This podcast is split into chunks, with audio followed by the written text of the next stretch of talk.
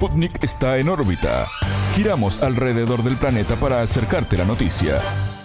Bienvenidos, comienza el informativo de Sputnik, en órbita. Los saludamos desde Montevideo, somos Martín González y Alejandra Patrone. Es un gusto recibirlos. Comenzamos con las noticias, estos son los titulares. Comienza en órbita. Una selección de noticias para que sepas lo que realmente importa. Titulares. Definiciones. El presidente electo argentino Javier Milei confirmó a Luis Caputo como ministro de Economía. Guerra. Al cierre de esta edición, Israel y Hamas continúan negociando la extensión de la tregua en Gaza.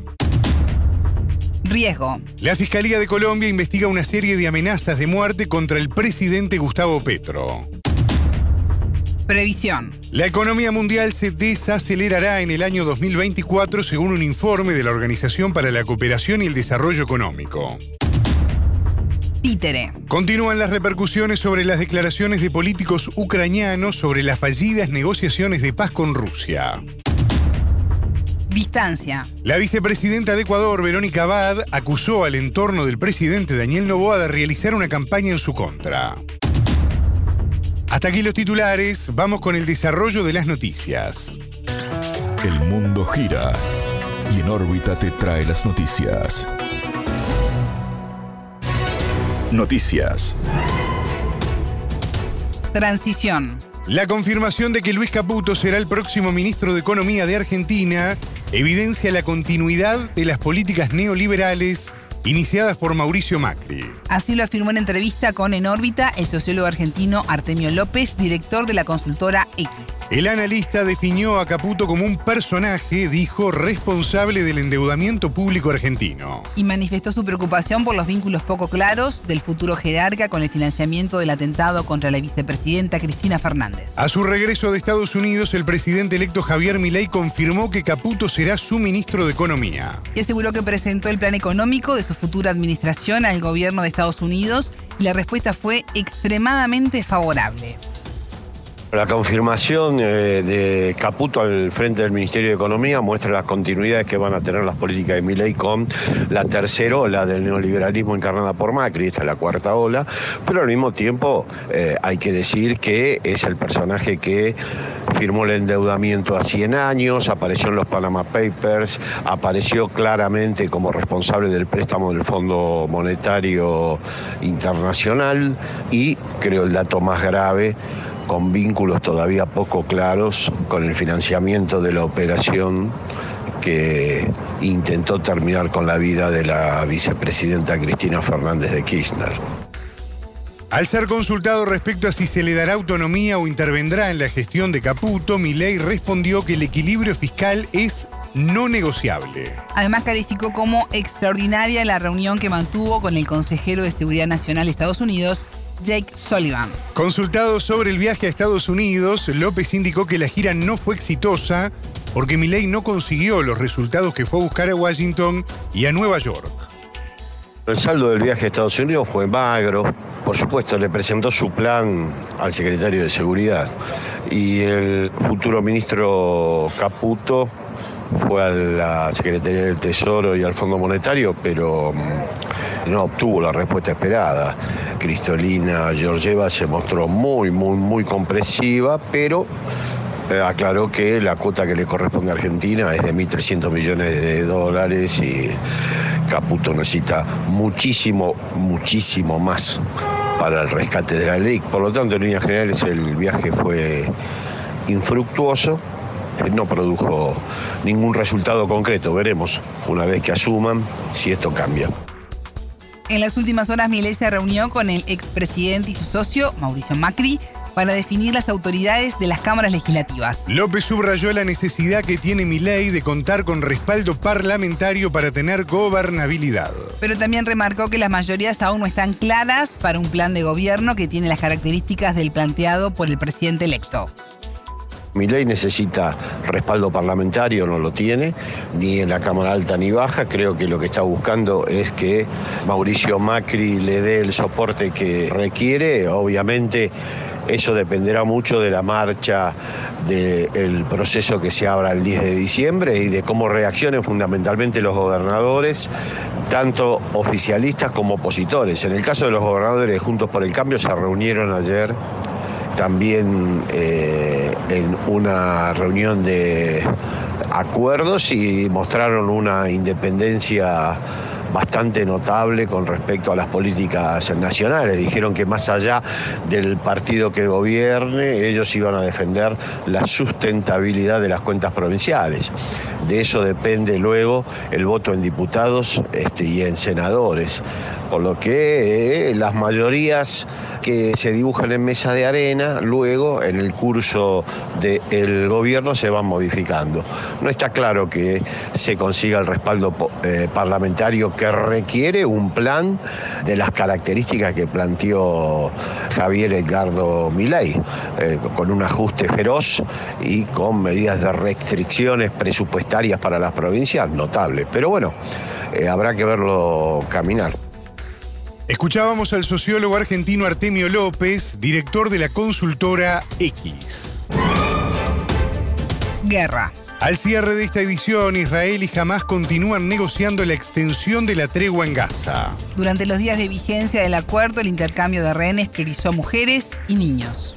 Hamas liberó una parte de las 240 personas secuestradas el 7 de octubre, mientras que Tel Aviv excarceló a reclusos palestinos. La tregua incluye un cese del fuego que, según autoridades de Qatar, país mediador, sufrió mínimas violaciones que no comprometieron el acuerdo general. Qatar, Egipto y Estados Unidos lideran la mediación entre las partes en disputa que no han descartado la posible liberación de hombres y militares israelíes cautivos. En tanto, la Organización Mundial de la Salud informó que cerca de 1,3 millones de personas se alojan en refugios en la franja de Gaza. Por su parte, el secretario general de Naciones Unidas, Antonio Guterres, afirmó que el enclave palestino vive una catástrofe humanitaria épica. En tanto, el presidente de Turquía, Recep Tayyip Erdogan, calificó al primer ministro israelí, Benjamín Netanyahu, como el carnicero de Gaza. Se cometió un genocidio contra dos millones de personas, se convirtió la franja de Gaza en una prisión al aire libre, privándola de alimentos, electricidad y agua. Fueron destruidos dos tercios de los edificios en el enclave junto con las infraestructuras educativas y sanitarias, agregó. Netanyahu aseguró que una vez terminada la tregua, la operación militar en Gaza será muy agresiva con el fin de aniquilar a Hamas en riesgo. Las amenazas sobre la vida del presidente de Colombia, Gustavo Petro, se enmarcan en una ofensiva de sectores conservadores que buscan estigmatizar al gobierno. Así lo expresó en diálogo con En órbita el periodista René Ayala, director de la agencia Prensa Rural. El entrevistado añadió que como su país tiene una larga historia de tragedias, no es conveniente que amenazas de este tipo sean minimizadas. En las últimas horas, el presidente colombiano exhortó a la fiscalía a investigar el origen y el autor de unos mensajes vía WhatsApp en los que se llama asesinarlo. Estos audios están enmarcados en toda una ofensiva de sectores retardatarios de derecha que tiene que ver con estigmatizar lo que representa el gobierno de Gustavo Petro para así desprestigiarlo y tener la construcción de una narrativa donde la respuesta social y popular sea de alguna manera los índices de desaprobación a lo que representa el gobierno. Esta estrategia se basa en fake news, en posverdades y también en señalamientos en tanto la relación supuesta del gobierno con grupos criminales eh, que según esta tesis que plantea la derecha se han venido fortaleciendo a partir de la política de la paz total. Nada más cerrado ni mentiroso que lo que están planteando. Por el contrario, la decisión política del gobierno es superar un largo conflicto, una confrontación que en Colombia no ha culminado, que efectivamente hubo avances en el acuerdo de paz firmado hace siete años, pero que eh, ha habido una mutación y transformación de diversas violencias articuladas a las economías ilícitas. Entonces, estas amenazas también hacen parte de una de alguna manera de, un menú de opciones que desarrollan sectores en la idea de buscar una pretendida eh, situación de ingobernabilidad. Petro basó su llamado a la fiscalía en una publicación en la red social X del político Alfredo Saade, ex rival en las elecciones primarias de la coalición Pacto Histórico. Allí Saade compartió un extracto de estos audios y mensajes en los que se llama el asesinato de Petro. Y denunció que esta narrativa va en la línea con el pensamiento de la dirigente ultraderechista colombiana, la senadora María Fernanda Cabal. Consultado sobre quiénes pueden estar detrás de estas amenazas, Ayala confirmó que los principales sospechosos son Cabal y el diputado Miguel Polo Polo. Él ha planteado dos personajes eh, parlamentarios, la una senadora, eh, María Fernanda Cabal, y el otro representante a la Cámara, el señor Polo Polo, que además Colombia conoce de sus maniobras peculiares para poder haber llegado a la representación política vía reconocimiento a las etnias, ¿no? Que en Colombia tienen una representación especial. Sobre eso, pues hay un desarrollo de denuncias que ha colocado las comunidades afrodescendientes, pero que lamentablemente no han escalado debido a que el, control aún de toda esta institucionalidad, como el Consejo Nacional Electoral, quien es el que vigila este escenario de, electoral, pues no ha actuado eh, porque representa los intereses del viejo poder. Entonces no es gratuito, eh, insisto, este señor Polo Polo ha utilizado la tribuna del Congreso para de manera mm, grotesca señalar al presidente en cosas y bajezas como decir que es un adicto, un borracho, un irresponsable, porque estas dos personas vociferan eh, sin ningún tipo de, empacho, pues, eh, cualquier tipo de, de señalamiento agresivo, mentiroso, ruin, calumnioso contra el gobierno del cambio y, se aproximan en buena medida a sectores que utilizan redes sociales, la red de mensajería WhatsApp o diferentes formas eh, masivas para amenazar el gobierno del cambio. En órbita también consultó a Ángela Olaya, analista senior de la Fundación Conflict Response Corps. La analista enmarcó este episodio con el contexto álgido que atraviesa Colombia y en los riesgos que corre el proceso de paz total. Creo que es un punto de inflexión el momento en el que está tanto la política de paz total eh, como el proceso mismo de construcción territorial alrededor de, o el desarrollo territorial alrededor de los conflictos armados que vive el país en este momento. Eh, y quiero explicarte un poco por qué hablo de un punto de inflexión tanto para paz total como para la transformación de los conflictos. Y es, en este momento estamos en un momento en donde eh, la paz total ha venido avanzando de una manera un poco constante, pero no tan rápida como se esperaba en las distintas mesas de negociación, particularmente si tú miras la mesa de negociación con el LN, que es la, la única mesa que reconoce a un actor político, eh, está, eh, estuvo en, hasta la semana pasada, estuvo en un momento crítico debido al secuestro del papá de un futbolista eh, de la selección Colombia y famosa, famoso a nivel internacional, que es Luis Díaz. Su papá estuvo secuestrado por parte de integrantes del ELN por un poco más de una semana y eso generó una serie de tensiones alrededor de la mesa. El otro elemento por el cual estamos en un momento, en un punto de inflexión es porque esto generó eh, el secuestro de el secuestro y posterior liberación de, esta persona eh, que llevó a, una especie de crisis de la mesa del ELN también se da en un contexto en donde en las otras mesas eh, o en los otros bandos de conversación o, o de diálogo que se ha establecido mostrarán también como las múltiples dificultades que han tenido para su avance. Escuchábamos a Ángela Olaya, analista senior de la Fundación Conflict Response Corps, y antes a René Ayala, director de la agencia Prensa Rural.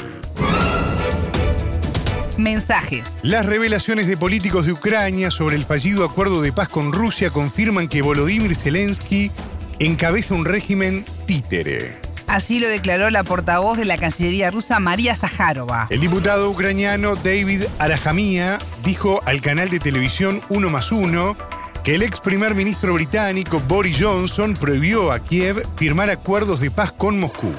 Zaharova recordó que la propia parte ucraniana ha admitido lo que nosotros hemos estado diciendo todo este tiempo. Ha sido clara su total dependencia de los titiriteros anglosajones que controlan ese país a su antojo, enfatizó la diplomática. Los equipos negociadores de Moscú y Kiev celebraron rondas de consultas presenciales en Bielorrusia a finales de febrero y en marzo de 2022. Luego de estas instancias, la negociación continuó por videoconferencia. Las últimas conversaciones fueron en Turquía el 29 de marzo. El asesor presidencial ruso, Vladimir Medinsky, lideró la representación de Moscú en estos encuentros. Rusia nunca tuvo como objetivo conquistar Ucrania. Occidente y Zelensky arrastraron a nuestros países acciones militares en toda regla, afirmó. Y opinó que Kiev pudo salvar cientos de miles de vidas si firmaba un tratado de paz con Moscú, pero eligió la guerra. El funcionario resaltó las exigencias de su nación como la neutralidad de Ucrania y del no alineación con la OTAN. Y asimismo el reconocimiento de la soberanía rusa sobre Crimea y luego la independencia de las repúblicas del Donbass.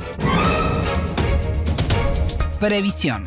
La economía mundial se desacelerará en el año 2024 según la Organización para la Cooperación y el Desarrollo Económico la OCDE. De acuerdo al informe, el crecimiento bajará al 2,7% el año próximo en comparación con el 2,9% esperado para 2023. En su reporte, la OCDE indica que el crecimiento fue más fuerte de lo esperado en 2023 por ahora. La organización prevé que 2024 será el año natural con menos crecimiento desde 2020 marcado por la pandemia de COVID-19. Un factor clave es la probable desaceleración de las dos mayores economías del mundo, Estados Unidos y China. La previsión para el país norteamericano es de un crecimiento de apenas 1,5% en 2024 en comparación con el 2,4% de 2023. En el caso de la potencia asiática crecería un 4,7% por debajo del 5,2% de este año. En tanto, la eurozona sufrió por el incremento de las tasas de interés y problemas en los precios de la energía. Esto como consecuencia de las sanciones aplicadas a Moscú por el conflicto con Ucrania y la alta inflación. Distancia. La vicepresidenta de Ecuador aseguró que el equipo del presidente Daniel Noboa llevó adelante una campaña sucia en su contra y la mandó callar. Verónica Abad realizó estas afirmaciones a medios de comunicación tras confirmar que aceptará el rol de embajadora de la paz que la obliga a instalarse en Israel. La jerarca señaló a Teleamazonas que no tiene contacto con el presidente desde la campaña para la segunda vuelta electoral del pasado 15 de octubre. El medio Infobae le preguntó a Abad si se consideraba víctima de violencia política por ser mujer, a lo que contestó sin duda alguna. El 24 de noviembre, un día después de asumir, el presidente Novoa asignó a Abad el rol de embajadora de la paz para mediar en el conflicto palestino-israelí. Sputnik conversó con el politólogo y académico ecuatoriano Henry Azan. La forma en cómo se deshacen de la vicepresidenta, en mi criterio, aunque no comparta digamos, su pensamiento es una fórmula un poco grotesca, ¿no? El Ecuador es un país muy pequeño, con poco peso en, en el mundo internacional, de haberla declarado como mediadora de paz en la guerra, en el conflicto entre Hamas e Israel, es casi burlesco, ¿no? Es una forma un poco burlesca de deshacerse de la vicepresidenta. La ley ecuatoriana dice que el, vicepresidente se encargará de las tareas que le designe el presidente, es decir, ella no puede rechazar el, el encargo que le ha hecho el presidente de solucionar la paz. Entonces, un poco un poco a la política latinoamericana, tropical, ¿no? Un poco medio grotesca la forma en que se deshace. La tensión entre Novoa y Abad se evidenció en la campaña y se confirmó el día de la asunción presidencial. Es verdad que esta ruptura entre la vicepresidenta Abad y el actual mm, presidente Novoa empezó en la campaña. De hecho, mm, durante toda la época de campaña, digamos, nunca aparecieron juntos. Era evidente que había una ruptura. El de la vicepresidenta de un discurso que empata muy bien con lo que ha sido el discurso de la ultraderecha eh, en América Latina. Va en la misma línea de Milley, su discurso va en la misma línea de Trump, es decir, mm, eh, señalar que hay una ideología de género, que el Estado no sirve, que la educación y la salud no deberían ser derechos. Mientras que el discurso de Novoa mm, era un discurso un poco vacío, pero que mm, parecía ser más cercano, más conciliador y un discurso más cercano a la socialdemocracia. De hecho, aunque yo lo dude, eh, Novoa se decía ser de centro izquierda. Entonces, esta ruptura, este divorcio, mm, eh, ya aparecía desde la campaña. Eso es clarísimo. En el almuerzo oficial, cuando se posesiona hace unos días, eh, él no invita a su vicepresidenta, ¿no? Él, la invita, él hace la, cena, el almuerzo oficial con varios dignatarios, con varias autoridades, pero no está. Lo interesante es que Abad no es invitada, pero ella hace un, como buena política, hace un, un acto de campaña y se va a almorzar a un mercado popular aquí en la ciudad de Quito. Según Allan, la carencia de una estructura partidaria sólida e independiente los obligó a confluir en un binomio sin un proyecto político en común no vienen de una estructura partidista, por lo tanto no tienen un proyecto político en común al, eh, al encontrarse de manera, no sé cómo fue ese encuentro, de manera casual o de manera fortuita. Entonces tenemos que no vienen de un proyecto común porque no pertenecen a una estructura partidaria sólida, independientemente de, de, que tengamos simpatía o no por un partido. No está claro por qué es esa ruptura, pero lo que sí puedo señalar es que las evidencias muestran dos discursos absolutamente eh, diferentes, ¿no? Un discurso casi neofascista de Abad y el de mm, Novoa más conciliador. Aún no está claro cuáles son los motivos, pero en Ecuador siempre tenemos un dicho que, que quizá ayude a entender que siempre decimos que el vicepresidente siempre es un conspirador a sueldo. De hecho, en las caídas presidenciales que ha tenido este país, eh, siempre el vicepresidente mm, ha conspirado.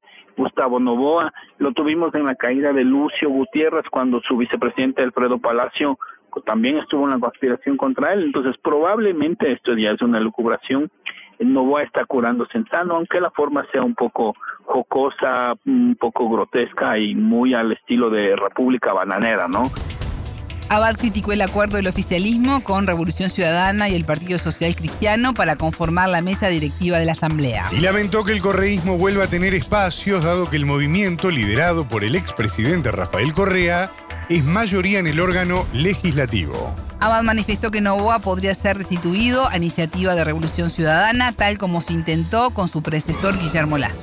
Este miércoles 29 el legislativo retomó la discusión sobre el juicio político al ahora ex mandatario por un caso de peculado. Con lupa, una mirada a la vida social y política de la región.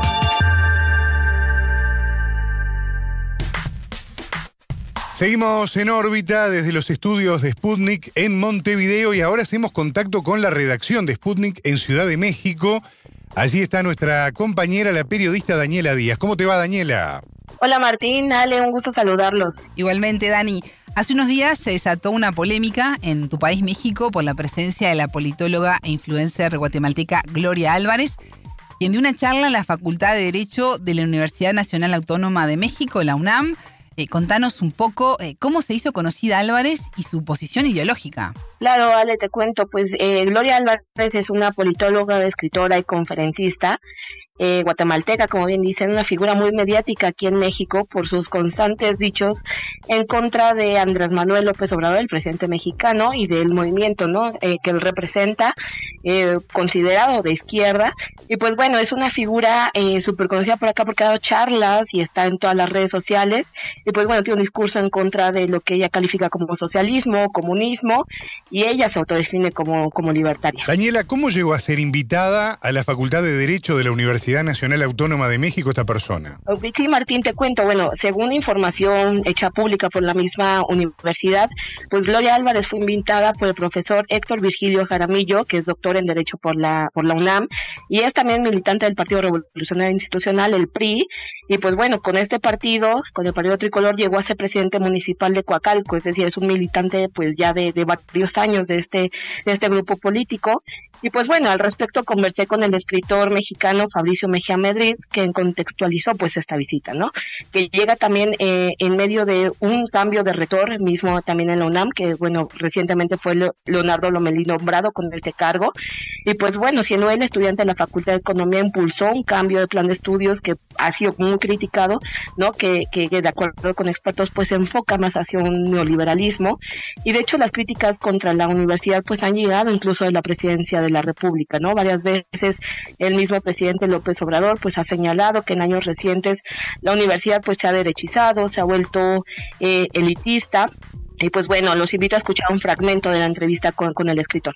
Me parece que eso y la idea, digamos, de que eh, la victoria de Javier Milei en Argentina le permita a Gloria Álvarez que la universidad tome su postura como una postura relevante académicamente me parece criticable, digamos. Por una razón, digamos, que es que Gloria Álvarez, una académica, no es, no tiene, digamos, una formación. No oía yo a algunos defensores del rector decir que eh, había estado Noam Chomsky, por ejemplo, en la UNAM. Bueno, creo que la comparación es, es insultante eh, para cualquier persona que sepa quién es Noam Chomsky. Entonces, eh, es como si invitáramos a, una conductora de televisión. Ahora, eh, eso en cuanto a lo académico, digamos, ¿no? Porque además su conferencia se llama Las mentiras de Keynes, en una cosa muy, muy de espectáculo televisivo, Qué interesante, Daniela, el planteo que realiza Fabricio Mejía Madrid, esa, esa visión que le imprime. ¿Cuál fue la reacción de la comunidad educativa a esta charla? Pues bueno, mira, un grupo de docentes y jóvenes se hicieron presentes a las afueras del aula en donde, en donde se dio esta eh, conferencia eh, con megáfonos, se hicieron presentes y pues bueno, ahí dio su clase, sin embargo pues en realidad no, no fue como tan, tan bienvenida, ¿no?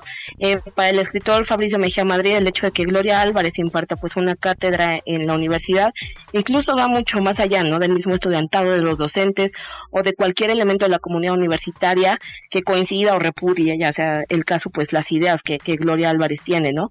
De hecho, eh, me dijo que Gloria Álvarez representa un personaje de abierta oposición al gobierno de Andrés Manuel López Obrador, eh, una postura que incluso, y, vale la pena que sea mencionada, la llevó a ser la cara más visible de populismo en América Latina, una serie documental que se estrenó poco antes de la elección presidencial de 2018 y en donde se llamó a López Obrador un redentor furioso, que de hecho eh, el Tribunal Electoral aquí en México se, eh, impuso multas y multas económicas a varias partes del staff de este porque pues bueno, interfirieron justamente en el proceso electoral de aquellos años.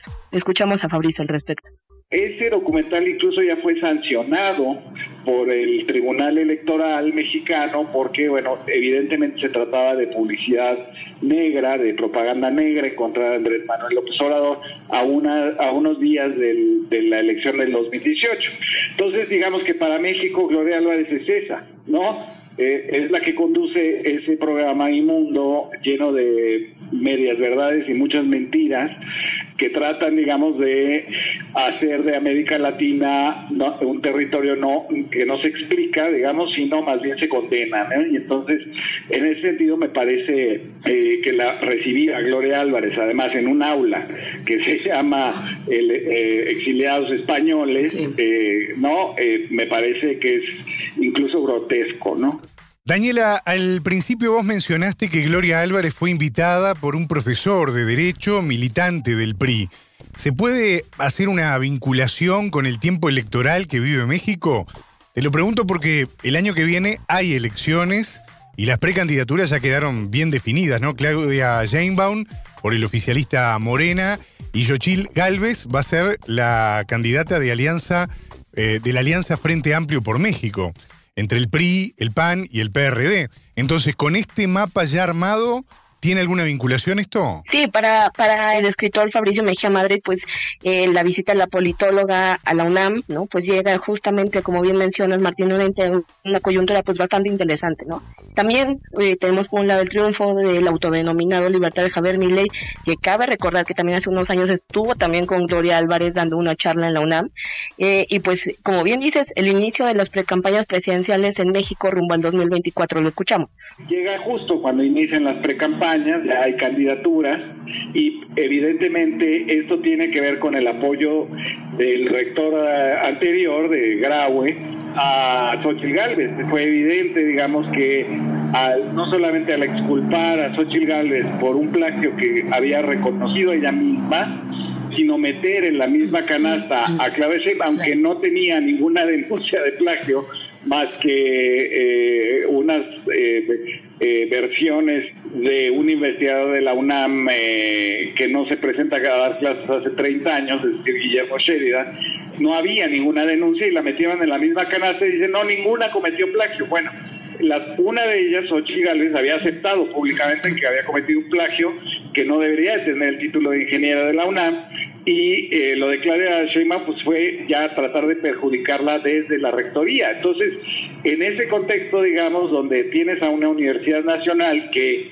apoyó el rector actual el cambio de plan de estudios en economía y por otra parte tienes a el rector que fue eh, eh, digamos abiertamente partidario de eh, exculpar a Xochitl Gálvez del plagio me parece que tienes ahí un, un contexto difícil en la universidad donde las autoridades están tomando partido por una parte Dani, la UNAM es referencia no solo para México, sino para toda América Latina.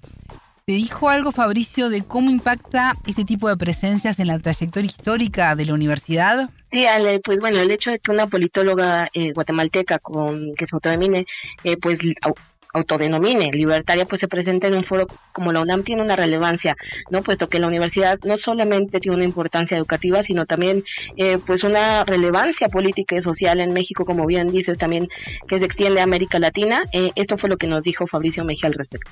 Tradicionalmente ha sido una universidad, eh, digamos, con una tendencia hacia el progresismo, hacia sobre todo los estudiantes y los profesores de asignatura. Es una universidad que eh, es, es, una caja de resonancia del, país entero. Ha sido, digamos, punta de lanza de un montón de, de movimientos sociales que han abierto eh, la democracia y las libertades en otros momentos. Y entonces me parece que eh, es grotesco, digamos, que se invite a un personaje como Gloria Álvarez a la que yo he escuchado decir que sí está a favor del aborto, pero solamente si lo puedes pagar. Es decir, eh, que está en contra de los derechos, que está en contra de las libertades, justo en un contexto, digamos, donde la disputa electoral es entre un proyecto de derechos y uno de filantropía. Daniela Díaz, periodista de Sputnik allí en la Ciudad de México, gracias por estos minutos, por traernos esta información y estaremos atentos a cómo sigue todo esto. Un fuerte abrazo. Gracias, Ale Martín. Un gusto, como siempre, platicar con ustedes. Estamos en contacto. Hasta aquí en órbita. Pueden escucharnos todos los días en vivo a las 18 horas de México, 21 de Montevideo y a las 0 GMT por sputniknews.lat. En órbita.